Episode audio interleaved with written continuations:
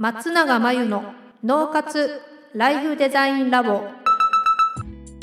松永真由の脳活ライフデザインラボをお聞きの皆さんこんにちは。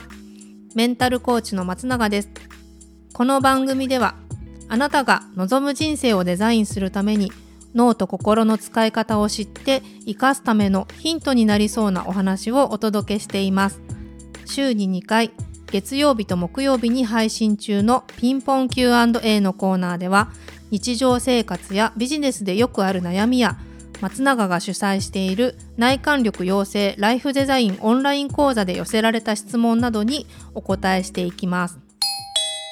はい、今日の質問は、え企業で働く40代です。これまで多くの人の前で話す仕事をしてきたのですが、最近気がついたことがあります。たくさんの人に拍手をいただくような仕事よりも目の前のお客さんに喜んでもらうことの方が好きだということです。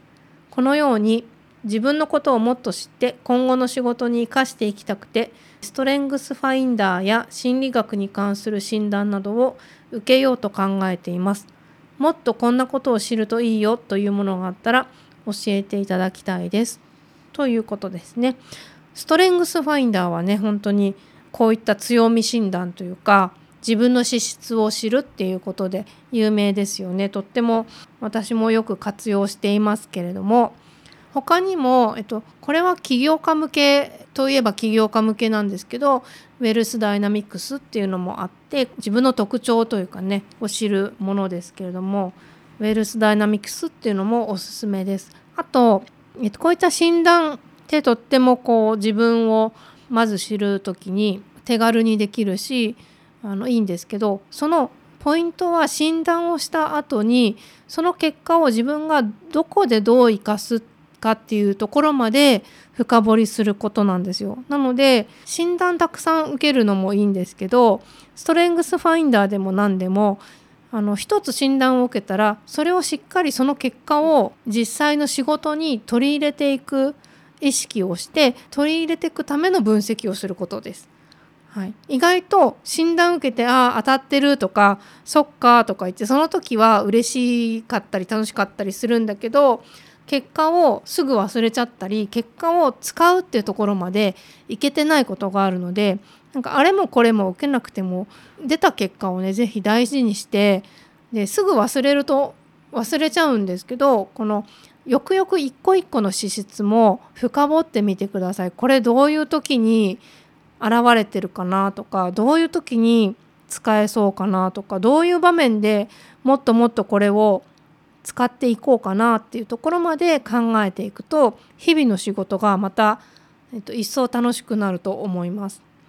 あとこの人のたくさんの人の前で話すより、え一人一人の目の前のお客さんに喜んでもらうことが好きだなって気づいたってあったんですけどこういったことを診断受けなかったとしても自分の中で気がついていくっていうのが大事なんでこれはどうしたらいいかっていうとそうやって自分を観察することなんですね。もう自己理解っていうか。なので私こういう時こういうふうに心が動くんだっていうのを是非観察して理解をしていってあげてほしいなと思います。あとは私のオンライン講座の方々にはこのオプションでライフディスカバリーというプログラムもあるんですけどそれ1日でその方のまモチベーションの源泉だったりあとはやりたいことの源泉だったり本当にその方が一番こう感情が高まってパフォーマンスも上がるような源泉っていうのを探っていく。そして本当にやりたいことのもとですよね、究極のビジョンを見つけられるようなそういったプログラムもありますのでこちらもねご活用いただけると思いますのでこの本気で自分のことをもっともっと知っていきたいってなったら是非こんなものも活用していただけたらと思います。ということで以上ピンポン Q&A のコーナーでした。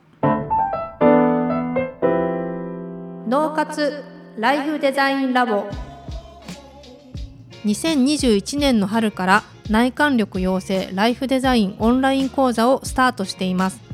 生き方と働き方を一致させてより望む人生を作っていくために自分との向き合い方整え方才能の引き出し方を身につけていただく講座です。自宅で好きなタイミングで受けられます。初月は無料です。